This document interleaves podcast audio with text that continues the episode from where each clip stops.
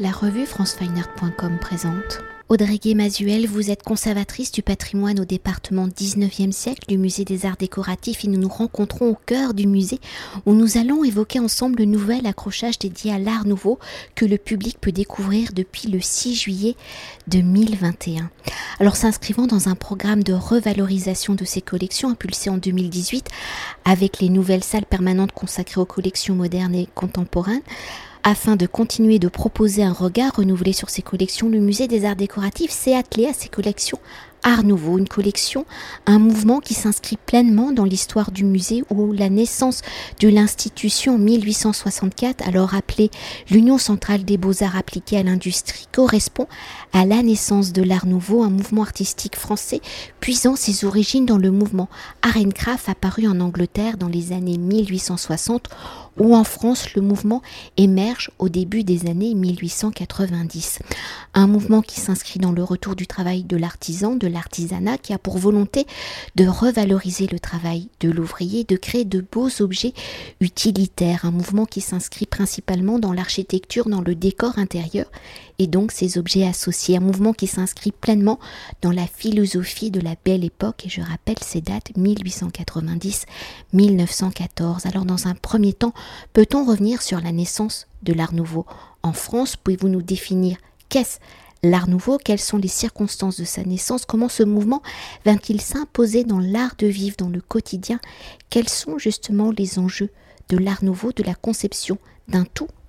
d'un ensemble? C'est vrai qu'on dit euh, généralement que l'art nouveau émerge progressivement, hein, comme tout mouvement dans les arts décoratifs, il n'y a pas une date fixe, mais euh, à partir de l'exposition universelle de 1889, donc au début des années 1890, on a euh, un croisement en fait de différentes influences, que ce soit l'influence du Japon, donc le japonisme, un mouvement essentiel pour euh, ce, cet art nouveau, pour l'émergence d'un nouveau style, qui euh, donc crée euh, une nouvelle source d'inspiration à ces artistes qui essayent d'échapper à l'historicisme, donc c'est-à-dire aux références des siècles du passé, que ce soit la Renaissance, le Moyen Âge, 17e, 18e. On va, grâce au Japon, regarder la nature différemment, une nature qui n'est plus copiée de manière naturaliste, mais qui est suggérée avec des plans euh, successifs, avec donc cette perspective qui est propre à l'estampe japonaise. Donc on a une nouvelle représentation de la nature grâce à ces estampes, aux pièces que les artistes vont découvrir, notamment aux expositions universelles qui sont organisées à Paris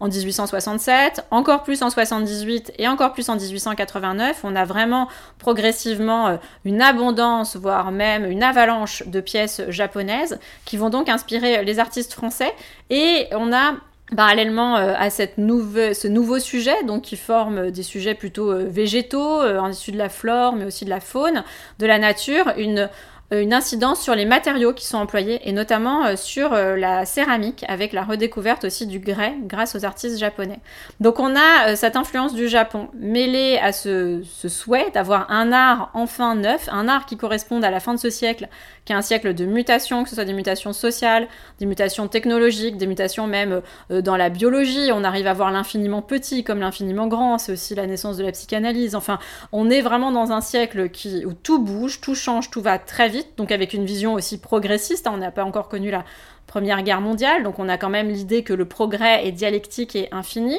donc on va euh, quand même vers le mieux, même si ce monde va très vite, et on a donc le souhait de se régénérer et dans ces intérieurs qui vont être comme des cocons, des cocons euh, d'influence euh, végétale, si on peut dire, pour la plupart euh, des artistes, que ce soit Guimard, Majorel, vont s'inspirer vraiment de la tige et des, fleurs. Donc cette architecture qui va recréer l'homme va faire écho aussi à son décor intérieur, que ce soit les boiseries qui reprennent ces lignes végétales, le mobilier, donc dans une espèce de symbiose, une unité. On a vraiment ce retour à l'unité qui est une idée fondamentale que les artistes vont mettre en avant à l'unité dans les techniques de fabrication. Donc on veut faire du vrai avec des retours aux techniques de l'artisanat, soit la marqueterie, les assemblages traditionnels pour les meubles, mais retour aussi à l'unité du décor. On ne veut plus d'éclectisme, on ne veut pas avoir euh, une pièce Renaissance avec à côté euh, un meuble de style Louis XV. On veut vivre dans du vrai, des pièces qui ressemblent à ce que l'on vit en 1900. Pour continuer d'évoquer une des dimensions de l'art nouveau, de son style, vous l'avez déjà indiqué, si aujourd'hui les artistes puisent leur écriture dans la nature pour créer des œuvres à dimension politique, écologique, à l'époque, à la fin du 19e siècle, comment la nature, le végétal devient est-il l'un des principaux vocabulaires plastiques, inspiration pour les artistes, pour les créateurs de l'art nouveau?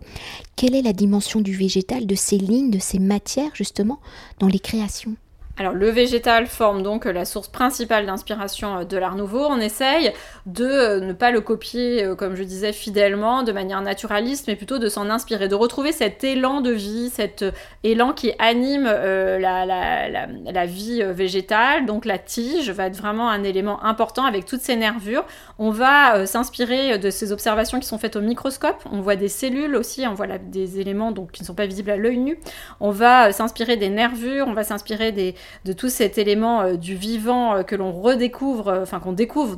sur lequel on peut mettre des, images, mais aussi tout plus simplement de toutes ces grammaires ornementales comme les livres de Jeanne Grasset, La plante et ses ornements qui sont diffusés dès les années 1890, donc des planches qui reprennent plein de modèles et qui fournissent des grammaires ornementales aux artistes, aux ébénistes, où on va avoir des modèles de végétaux. Et pour continuer d'évoquer la matérialité de l'art nouveau, vous l'avez aussi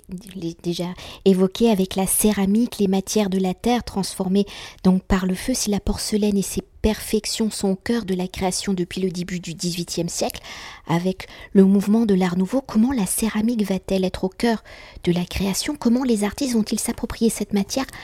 Accepter les aléatoires de la matière, donc les accidents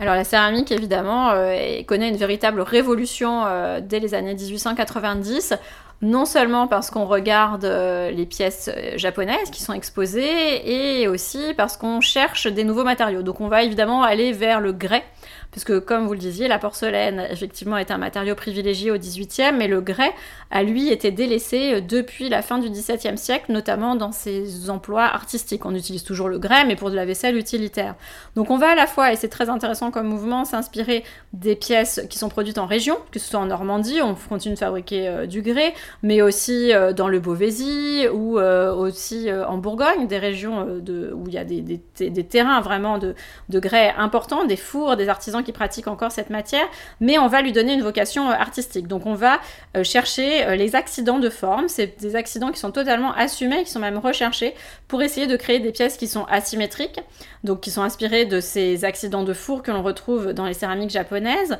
mais aussi des décors qui vont être assez abstraits en fait, qui sont formés des coulures, des émaux, puisque le grès cuit à 1300 degrés, et donc les émaux qui sont apposés sur ces pièces avant cuisson vont fuser, couler abondamment et faire des jeux comme ça euh, de lignes, de gouttes, de surépaisseur, de craquelures. Donc on a ces décors abstraits qui viennent rompre totalement avec la représentation euh, naturaliste qu'on pouvait avoir sur les céramiques auparavant. Et donc on va rechercher ces espèces d'effets de peau de serpent, euh, de nervures sur les pièces qui vont vraiment révolutionner le décor. La céramique joue aussi un rôle crucial dans le décor intérieur puisqu'on va l'employer pour les cheminées pour euh, des plaques d'ornement intérieur. Donc on a un emploi du grès aussi dans le décor extérieur des maisons, sur les façades des, bâtiments. On apporte de la couleur tout simplement euh, aux, façades des immeubles, mais aussi dans les maisons. On va avec ce matériau hygiéniste, donc lavable, euh, facilement facile d'entretien, apporter dans les salles à manger, dans les chambres à coucher, avec des cheminées, des vases, de la couleur.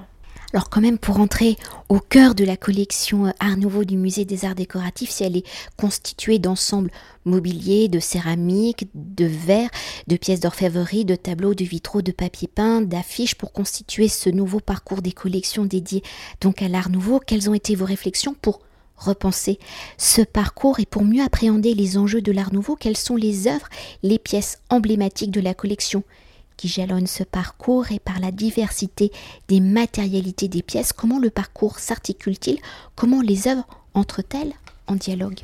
Vraiment, mon souhait pour ce réaccrochage, c'était de recréer des intérieurs, parce qu'on a la chance au Musée des Arts Décoratifs d'avoir des ensembles cohérents et complets qui proviennent souvent des descendants des commanditaires. Donc par exemple, on a euh, toute une chambre à coucher euh, qui a été faite par Majorel pour euh, Georges Rouard, qui a été léguée par sa veuve au musée des arts décoratifs dans les années 1930. De même, on a une chambre à coucher qui a été faite par Hector Guimard, qui a été léguée par ses descendants dans les années 30. Une salle à manger entièrement complète qui a été faite par Émile Gallet pour Édouard Hanon qui a été léguée dans les années 60 par ses petits-fils. Donc on a des intérieurs qu'on peut restituer intégralement, ce qui est vraiment la force, je pense, de nos collections, et aussi, on a la possibilité d'agrémenter, donc d'ajouter à ces intérieurs qui sont déjà très complets, d'autres matériaux qu'on ne voit pas dans les autres musées particulièrement, comme l'affiche, le vitrail, euh, on a cette collection euh, d'objets asiatiques qui est aussi très présente dans les intérieurs. Donc au musée des arts décoratifs, on peut recréer vraiment euh, des intérieurs tels qu'ils étaient en, en, 1900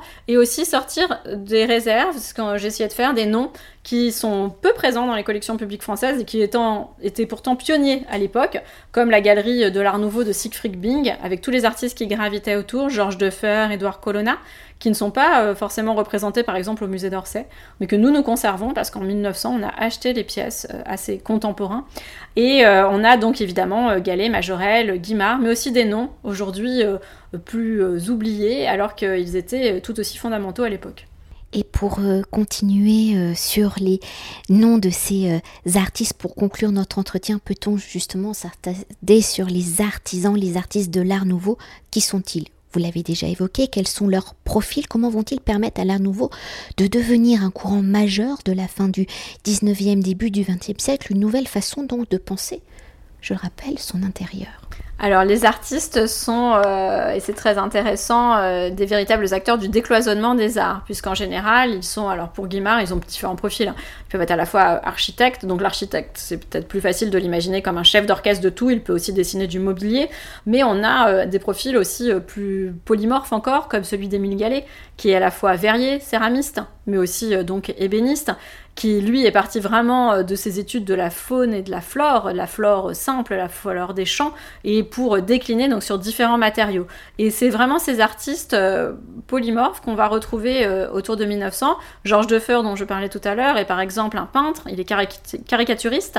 il va gagner sa vie en faisant beaucoup de caricatures, il va aussi faire des affiches, mais il va aussi dessiner des céramiques, des porcelaines pour Siegfried Bing, il va dessiner des meubles. Donc on a ces artistes qui sont à la fois parfois sculpteurs, céramistes, euh, qui vont travailler la gravure sur médaille, mais aussi euh, produire du mobilier. Donc on a des artistes touche à tout qui vont euh, produire des ensembles et c'est ce retour à l'unité qu'on recherche même dans le métier d'artiste artisan avec la fin si je puis dire des corporations issues de la Révolution française avec l'idée d'un métier global comme à la Renaissance où ben, un même un peintre pouvait être aussi architecte, ébéniste et travailler tous les arts parce qu'on est dans ce retour à l'unité.